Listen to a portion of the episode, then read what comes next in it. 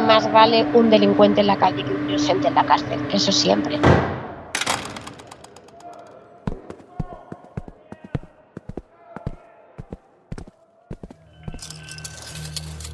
El 24 de octubre de 2013 salía de la cárcel García Carbonell.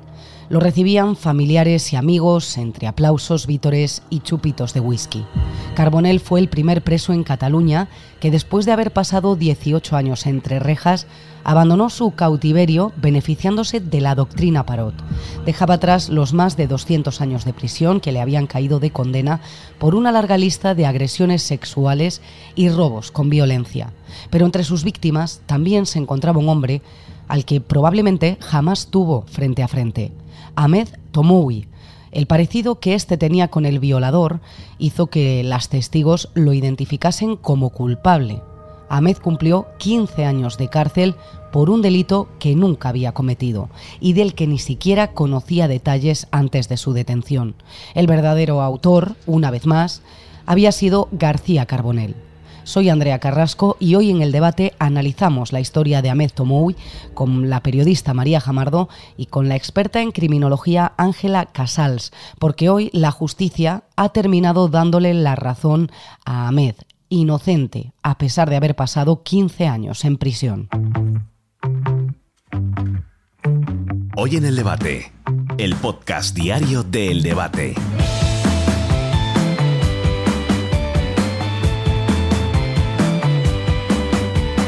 La historia de Ahmed Tomoui se remonta al año 1992, que fue el año en el que dejó de ser alguien anónimo como tú o como yo para convertirse en un delincuente, según la justicia. María Jamardo es periodista de El Debate. María, ¿quién es Ahmed Tomoui y qué pasó? ¿Por qué se consideró como sospechoso en este caso? Pues mira, tuvo la mala suerte de entrar eh, como una de las muestras, lo que la policía llama muestras, en una rueda de reconocimiento y ser paseado de manera pues previa a la rueda de reconocimiento ante la víctima.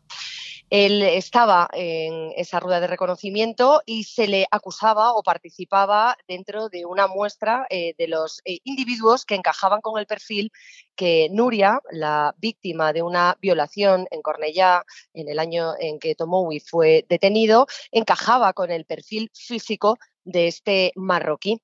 La víctima le reconoció sin lugar a dudas y el testimonio que prestó ante la policía y posteriormente ratificó ante la justicia fue suficiente para condenarle por un doble eh, delito de agresión sexual y otro de lesiones a ella y a su amiga del instituto que volvían una noche de fiesta y aceptaron la invitación de dos hombres para subirse a su coche y que les llevaran a su casa.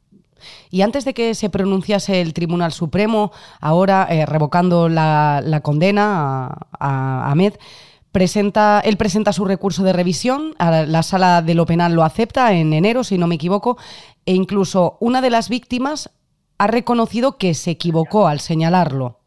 A posteriori. Efectivamente, años después, eh, ya hace unos cuantos años, eh, Nuria, una de las víctimas eh, que fue agredida sexualmente y lesionada por esos dos individuos que las abordaron, que las hmm. recogieron en su vehículo y que las agredieron sexualmente, reconoció que se había equivocado. Tenía tantas ganas de hacer justicia y fue tal el ímpetu por señalar a alguien que cumpliese con lo que a ella le había pasado que se equivocó, como ella misma reconoció esto sirvió también ahora al Tribunal Supremo, junto con una serie de pruebas adicionales que ha admitido ahora como nuevos hechos la Sala Segunda de lo Penal para absolver a Ahmed de aquella condena de más de 24 años de cárcel, de los que, por cierto, hay que tener en cuenta que llegó a cumplir 15. Sí.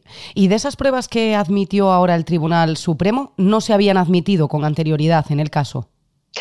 Hubo unos informes periciales de la policía que llevó, que dirigió la instrucción, la investigación de este caso hasta dar con esos dos hombres del que solo dio con uno porque el cómplice efectivamente del agresor auténtico nunca fue detenido, nunca llegó a localizarse, que apuntaban a que el ADN encontrado en unos restos de semen en la ropa interior de la víctima no casaba con el perfil biológico de Ahmed Aún así, y a pesar de que la eh, defensa los utilizó en su eh, defensa, nunca mejor dicho, ante la Audiencia Provincial de Barcelona, el tribunal no llegó a citar a los peritos, es decir, a los agentes que estaban detrás de esos dictámenes, y por lo tanto estos ni pudieron explicar en sala a qué se referían ni se ratificaron en sus conclusiones.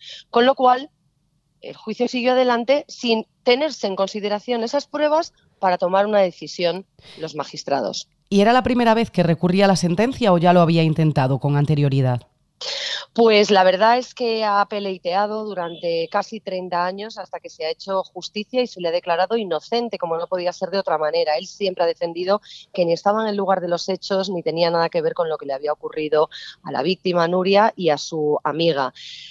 Finalmente han admitido los magistrados responsables de la Sala Segunda del Tribunal Supremo esos dos informes que no fueron tenidos en cuenta y esto unido al testimonio de la mm. víctima que reconoce su error al identificarle como su agresor han sido los que han jugado y han sido piezas clave en esa absolución de Ahmed que 30 años después, con 72 años, ha visto como finalmente ha quedado en libertad y libre de toda sospecha.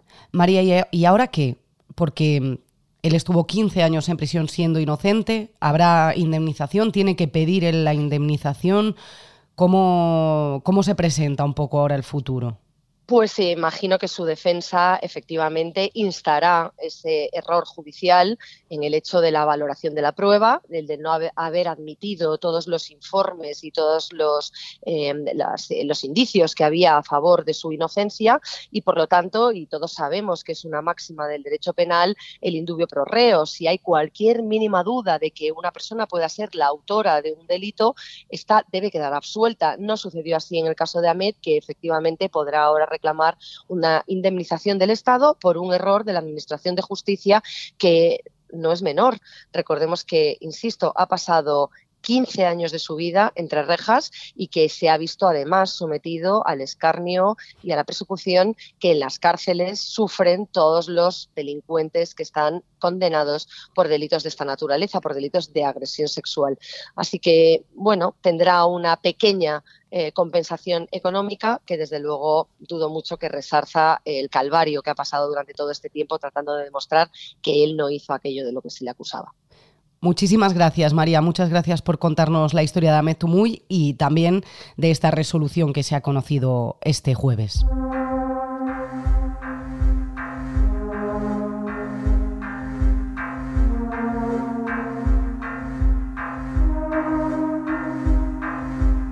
El caso de Ahmed no es un caso aislado en el mundo y tampoco en España.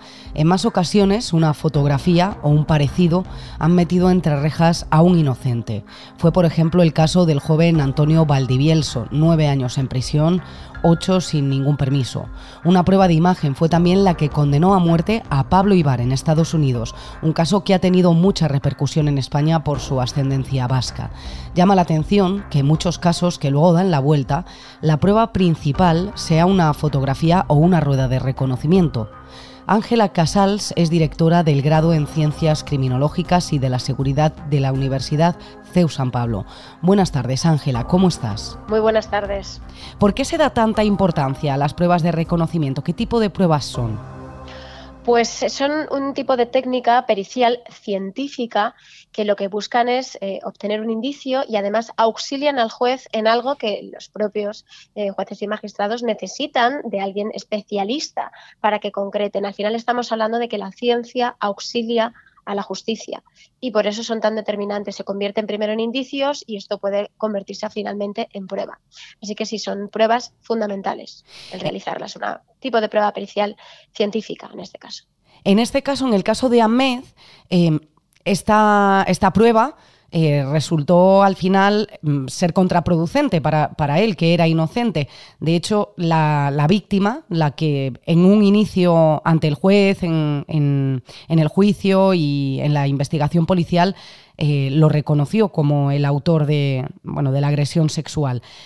En este caso, ¿cómo, ¿cómo se puede aceptar una prueba que realmente no es concluyente o, sí. No sé si el testimonio quizá de la víctima se puede considerar como algo concluyente, pero bueno, lo menos fue dudosa, sin tener en cuenta otras consecuencias que, que, sí a lo mejor tenían más peso, como podía ser la prueba de, ADN, que sí se aceptó ahora en, última, en última instancia. Bueno, sí que es verdad que testificar, aunque fuese la víctima, es importante, relevante, ¿no? Eh, además, eh, en su momento, la joven, en este caso, señaló que no había ninguna duda y que incluso lo había hecho con odio. Es decir, que al final también el revestimiento de un juicio va unido a escuchar a las víctimas. No es la única y no es concluyente. Eh, que ahora se haya considerado, en este caso, el ADN y que se haya dado valor a la pericia es que ha sido fundamental para que cambie totalmente. Y a veces, como mm, es lo bueno de todo esto, la parte de la probatoria, la ciencia termina resolviendo situaciones de duda. También hay que decir que a veces se cometen errores y esto es uno de ellos, y un error muy grave. Como decía en este caso, y estábamos reafirmando ahora, el juez no había admitido esas pruebas de evidencias físicas porque consideraba en su momento que con el testimonio de las víctimas había suficiente. Hablas de errores, pero ¿Se estaba actuando bien cuando está en tus manos la libertad de alguien que presuntamente es inocente hasta que, hasta que haya condena, cuando hay una prueba tan concluyente como puede ser una prueba de ADN? Bueno, debo decir que, habría que revisar el caso entero, a ver qué, es todo lo que se tenía, qué pruebas se presentaron. A veces mucho, mm, ocurre en los juicios que desde la base empiezan mal un eh, completo caso y hay pruebas mal presentadas o incluso indicios que no se terminan de admitir. Entonces habría que ver y revisar muy bien todo. Lo que sí que tiene que quedar claro, que es una frase muy habitual, muy lapidaria en los penalistas, como soy yo, es que más vale un delincuente en la calle que un inocente en la cárcel. Eso siempre porque el inocente al final eh, sufre una situación expuesta eh, muy gravosa el entrar en prisión y en cambio el delincuente termina reincidiendo y al final acaba siendo condenado por todo lo realizado. Por lo tanto, esto sí que hay que volver a cuestionárselo, hay que ver dónde se encontró el error y piensa que al final es un cambio de sentencia muy importante el que se va a dar.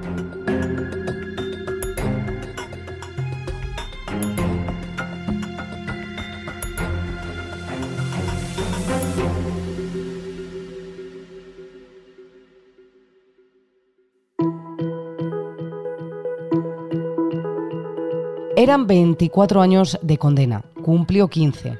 No habrá nada que repare ese daño, pero hoy Ahmed Tomui ha podido limpiar su nombre. Cuando fue detenido y condenado, también condenaron entonces a Abdelrazak Mounif, ya que el entonces supuesto autor del delito había actuado acompañado. Mounif no tuvo la misma suerte, falleció en una celda de Cambrians cuando cumplía nueve años encerrado.